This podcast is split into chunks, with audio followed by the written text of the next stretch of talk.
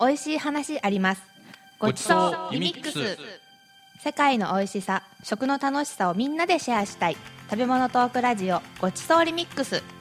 この番組は言葉と文化をキーワードに子どもたちの生きる力を育む公益財団法人国際文化フォーラムがお送りします。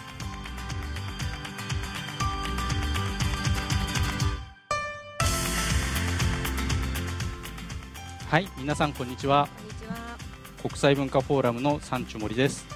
同じく国際文化フォーラムで働いています。B から大好き宮川です。ラジオは、えー、若葉マークをつけております。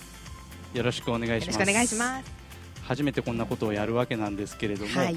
えーこの番組では旬の食材や料理のテーマにしながら世界の広がりやつながりを感じる美味しい話を紹介していくという番組なんですけれども、はい。スタジオにはもう一人いらしております。はい。ご紹介します世界の料理情報サイト efood.jp を運営されている各国郷土料理研究家の青木由里子さんです。皆さんこんにちは青木理子です。こんにちは。こんにちは、えー食は世界をつなぎ人との距離を縮めるをモットーに日本全国世界各地を取り回っております。よろしくお願いいたします。よろしくお願いします、はいえー。青木さんはラジオの出演のご経験とかっていうのはあるんですか、はいあります。おお5年前ですかね、えーとこの e f o o d j p が今年15年なんですけれども、はい。10周年の時に JA 部の番組に出させていただきました。じゃあ私たちよりもラジオ歴は長いということで一番のベテランですよね。そうですね。ね。形じがない まあ、こんな3人でお届けしていきますけれども、はい。実はですね、えー青木さんは、えー私たち財団が発行しているメルマガわやわやででもですね、えー料理に関するエッセイを書いてもらっています。でその料理をレシピを作ってもらっているんですけれども今月はどんなものでしたっけ？はい、えー、と今月はあの新年のめでたい季節にちなんでマダイを使ったカリブ海の華やかな料理タイのグリルカリビアンスタイルを選んでみました。はい。なるほどどんなお料理なんですか？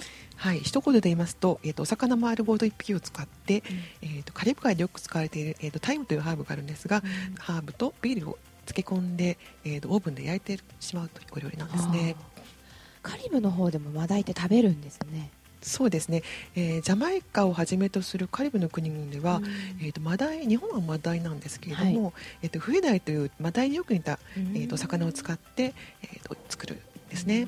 なるほど。フエダイはカリブ海でも新年に食べるお魚なんですか？あいえ、あのカリブ海ではですねフエダイはえっと普通に日常的に食べられていてえっと新年に食べるといったことではないんですけれども色が赤くておめでたい感じなのでうん。ちょっと今回選んでみました。といったようにですね料理を毎回紹介してですねここから膨らませた世界の食の話題をこの番組では話していきたいと思っています。はいまずはですね世界の新年というテーマでお話をしていきたいと思います。料理の詳しいレシピについて知りたい方は番組ウェブサイトをご覧ください。tjf.or.jp スラッシュ GR もしくはごちそうリミックスで検索してください。今回は番組配信記念ということでプレゼントの準備もしています。応募方法については番組の最後に発表します。ご期待ください新年といってもまあ世界にはいろんな暦がありますよね、えー西暦以外にも日本でも旧暦っていうものを使っていましたし中国韓国は旧暦の旧お正月ということで、えーやっていますけれども、えー宮川さん、えー中国のお正月のことを教えてもらえますか？おはい。そうですね。中国は旧正月をお祝いするので1月1日はお祝いしないですよね。え今年の2016年の旧正月のお正月が2月の8日なのでもしその頃に中国、まあ、韓国も多分そうだと思いますけどそちらに渡航されるなんて方はご注意を。ーはい。今日は、えー西暦でも旧暦でもない新年について青木さんにお話を伺っていきたいと思いますけれども、はい。どこのお話でしょうか？はい、例えばタイではタイ暦でお正月をお祝いするんですね。で西暦言うと毎年4月13日から15日がそのお正月のし祝日に指定されているんですけれども、えー、とこの時期に合わせて、えー、と行われるのがソンクランというお祭りがございまして、ソンクランはい。えー、とこれはですね道行く人たちに水をこうぶっかける本当にぶっかけるという感じなんですけれどもそれのため水かけ祭りというお祭りあの名前でも呼ばれてます。であの実はタイの寺が日本にもありまして、えー。あどこら辺にあるんですか、えーとですね、東京周辺には2つあるんですが、はい。1つは成田。えー。成田山の。成田山の近くですね、ええー、とそちらともう一つは、えー、と八王子の方にへございます、ー。えー。であの在日タイ人の方々がこう集まってお坊様方に献するような場所なんですけれども、でそこでもあの毎年ソンクランの祭りを行ってます。で去年、えー、と参加させていただきました、えーまあ本当に本場式に子供も大人も一緒になって、まあ、4月だとちょっとまだ寒いうすら寒かったりするんですけども、バシャバシャっと あのホースで水をかけ合って 激しくかけ合って。ー皆さんが持ってる武器っていうのはホースなんですか、ホースですね。あの子供はジョールだったりするんですけどなんか大人のお母さんたちも結構だんだんこう本気になってきて子供に向かってホースかけたりとか激しいお祭りですね。水鉄砲じゃないんです水鉄砲ねあ水鉄砲ありましたけどね。タイでは本当に放射車が出るぐらいな感じ放水車はでもそこまでなんですか？でですね。激しく水をかき合うんでちょっと日本人はびっくりしてしますけども、まあ、そういうお祭りがありました、えはい。ー他には？はい、他にはですねあとインドのヒンドゥー教ではディワルというお祭りがあるんですがディワリですね、えー、と西暦の10月か11月に毎年行われてます、でこれもあの日本でもインドの方が最近あの多く、あの住むようになったのですが、えー、と横浜とか、うんえー、と多い昔から多いですね。うんであと最近ではあの東京都の江戸川区の西葛西という町がインドの町ということで、えー、とそのディワリの祭りも行われてます。でですねこのディワリに欠かせない食べ物が、えー、とカジュカトリというお菓子があるんです。はい。でこれはですね、えー、とカシューナッツを粉にしたものと牛乳を混ぜ合わせて、えー固く練ったあのとても甘いお菓子なんですけれども、こう周りにこう銀箔がついてましてこうめでたい感じを表してますね。銀箔ですか？銀って珍しいそうでね。ですすね。ちょっと今手元に本があるんで。結構でっかい本が出てきますそうですね。これはインドで買ってきた本なんですななんていう本なんがえー「To Cookbook for フェス Festival of the India India」というインドの、えー、とおお祭りお料理をこう集めた本ででベベジ。タリアン。ベジタリアン。向けのベジタリアンちゃんと書いてあるんですね。肉料理は使ってないってことですね。なるほど。はい、でこちらがカジュカトリというお料理でちょっとこ銀箔だ。丸い棒状のものと、うん。あと四角いひし餅のようなですね。形のものが2種類ありますはい、しっかりしたうん。系のお菓子なんです結けれど角が立ってる感じの。角が立ってる感じで。なんかうん丸い方はあのサンマの焼いた腹みたいな。ですね色ですね。形が。そうですね似てますね。うん。まあこれで金属の感じが、まあ、おめでたい感じがするかと思うんですけれども新年に甘いお菓子を食べるという地地域は結構世界中にあって、はい。で日本もそうなんですね。日本も昔はあの砂糖は高級品というあの普段食べられないものだったので、うん。えー、とそれがお正月にこう特別に食べるっていうのが今にこう続いてるっていう習慣があります。うん日本だと何ですかね？栗きんとんとか。そうですね。栗きんとんですね。うん確かに。あと,、えー、とローカル食で際立っているのが香川県のお雑煮があんこの餅を使っているんですね。それを白身と仕立てで食べるんですけれども。あのぜんざいみたいな感じではなくて、ええ。そういう白味噌っていうことはお味噌汁？そうですね。あんもち雑煮という名前で。えー白味噌のお味噌汁の中ににあんこが入ったお餅が入っているんですお野ね菜とかも入っている。はい。甘そうです。甘じょっぱい感じになる甘じょっぱい。美味しいですよ、ううん。ん、あの最初は驚く方もいらっしゃるんですけれども、あのこういうものかと思うと美味しく召し上がっていただけると思うんですね。香川の、はい各家庭の流儀とかがありそうですね。どうやって割ってからどうやって食べるのか、そうですね。なんかいろいろあると思いますあねんこを食べるのか。なはい。あそれ面気になり白ますね。そうですね。はい。うん。なんか香川の方とかでこういう流儀とかを私は持っているぞというのがそうですね。はい。ねメールいたぜひだきたいですね。はい教えてください。はぜひお願いします。はい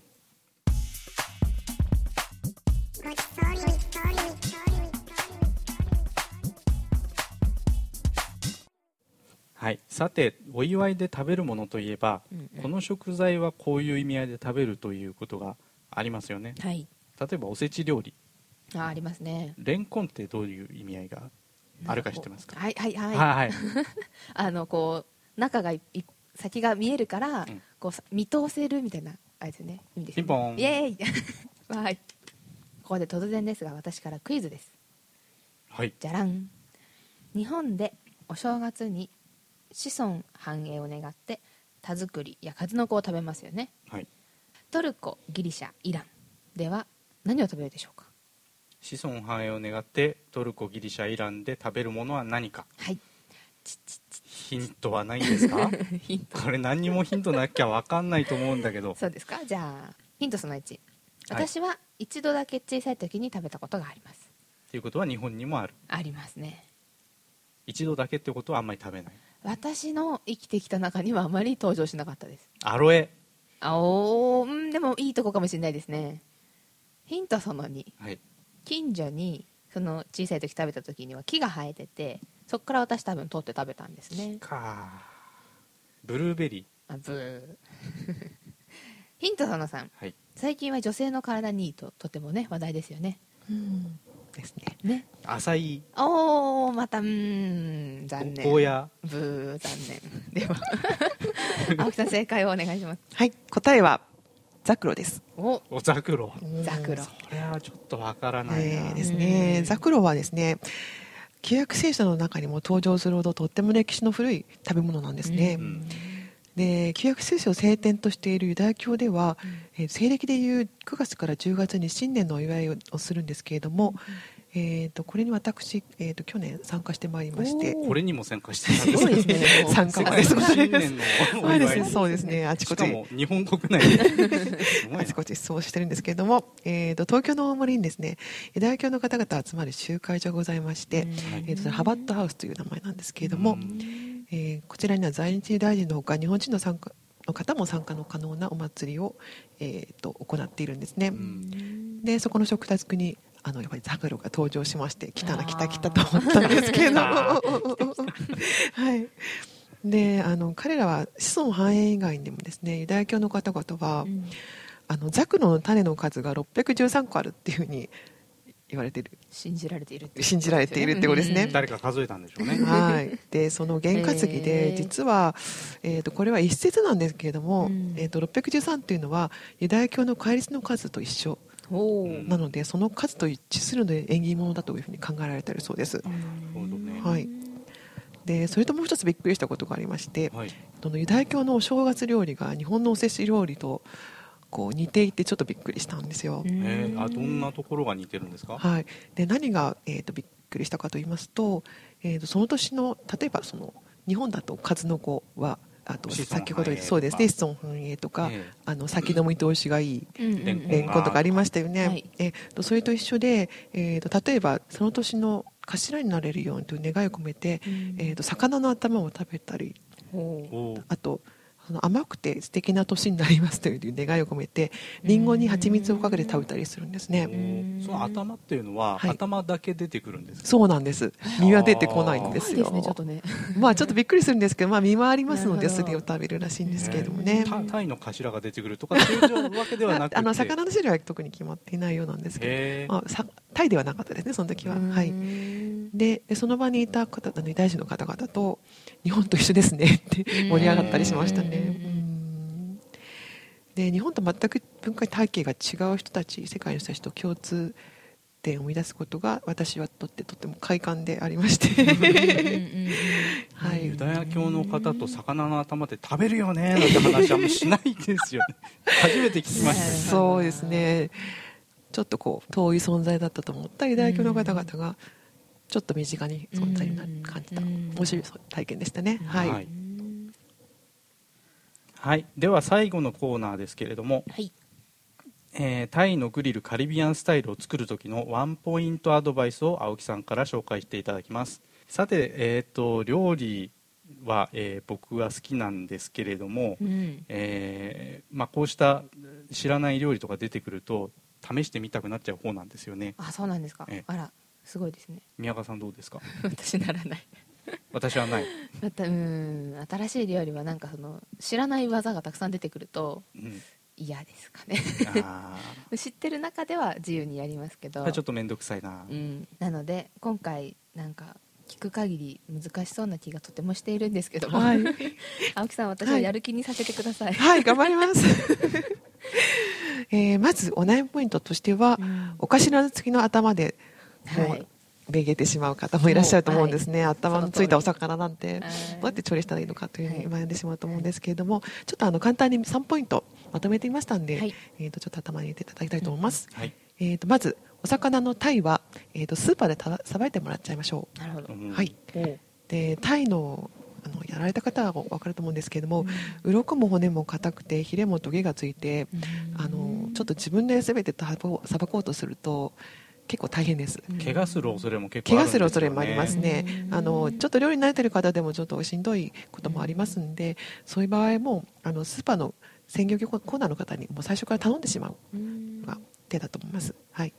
でえー、と頼むするときは、えー、と鱗と綿を抜いて、うん。お頭付きでくださいというふうに頭を残してくださいというふうに伝えていれば、あのちゃんとしたあの食材が手に入ります、どはい。まあ、大体スーパーの方も、うん。まあ、お頭付きで買おうって人は、ん。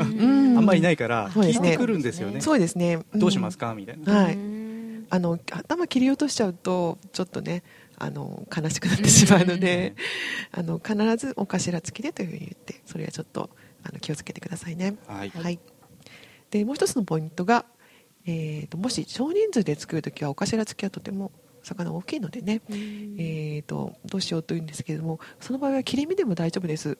ちょっとだけ作りたいうんそうですね。方っていうことですね。はい。で切り身だったらあの手に入りやすいですし、タイでなくて例えばタラとかあの身近なあの白身魚で大丈夫です。切り身の場合はただあの味付けするのは同じなんですけれども、えーとつく焼ける時にアルミホイルに包んでオーブンストースターかフライパンで蒸し焼きにすると手軽で作れていいですね、はい、まあ、レシピでは何十分ってありますけれども、うんそうですね。この場合はもう5分10分とかそうですね。あのおさ魚に火が通る。通り過ぎちゃうとちょっとパサパサになってしまうんで、なんか具合見ながら。具合見ながらあの火が通るぐらいで大丈夫だと思います、はい。はい。はい、そして最後のポイントがですね、はい。つけるソースでバリエーションが出せます。ということで、えー、とお魚がもともとあっさりした白身魚なのであの各国のいろんなソースを使って、えーと味を変えて楽しむのも楽しいんですね。で例えばカレー味にしてみたりあとサルサソースちょっとメキシカンな感じで。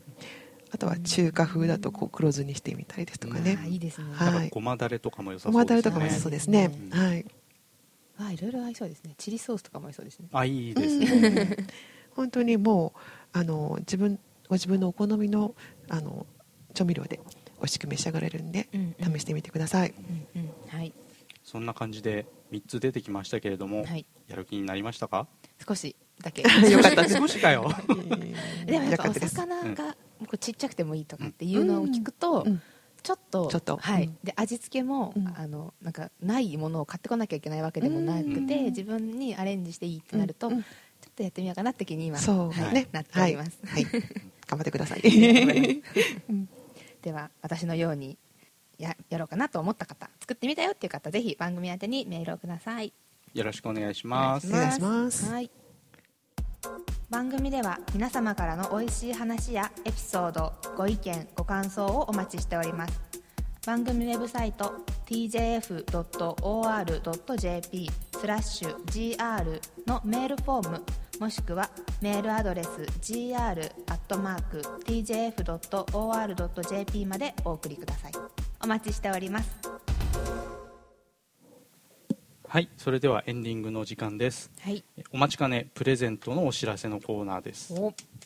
番組配信開始を記念して、うん。料理や食に関する本を5名の方に抽選でプレゼントいたします、わーえ3冊はですね、えー青木さんに選んでいただいたんですけれども本のタイトルを教えていただけますでしょうか？はい、えー、とまず1冊目が「地球のご飯世界30カ国80人のいただきます」という本なんです。もう一つがですねこれが最近出た本なんですけれども「世界を食べよう東京外国語大学の世界料理」という本です。3つ目がですね「えー、と図説世界100の市場を歩く」と森枝拓司さんという方の、えー、となんですけれどもこれからお料理作ろうっていう方はこんな食材で作るんだっていうのが分かっていただけて面白いかなと思って選びました。じゃあ、えー、と残りの2つはですね僕の方からですねおすすめの漫画セットということでお2つ選んでみました、はい。えーまずはですね「山賊ダイアリー」という漫画うん。全6巻セットですね。まだ続いてるんですけれども、もはい、お買い得お買い得じゃない。お得な お得なチョイスになっています、はいでもう一つはですねダンジョン飯これはあのもう完全にファンタジーの世界のグルメ本ですね、おー一部ではですね結構人気が出てるものでうん。話題になっていますので、あはい。気になる方は応募してみてください、はい。応募にあたってはクイズに答えてもらおうと思っています。はい。えー番組内で私がクイズを出しましたね。日本でお正月に子孫繁栄を願って田作りや数の子を食べますがトルコギリシャイランでは何を食べるでしょうか？はい、はい。正解はうん。です。ということではい。はい、えー応募方法は番組ウェブサイトをご覧になっていただいてですね、はい。そこからクイズの答えを入力して、うん。えー必要事項ですね住所お名前等を送信してください。はいお願いします、はい、えー次回後編ではタイのお話とサンチョモリが毎月のレシピに挑戦する作ってみたよレポートをお届けいたします。はい、そんなわけで今回はこれで終わりたいと思います、はい。それでは皆さん次回もよろしくお願いします。はい。さようなら。さよさよなら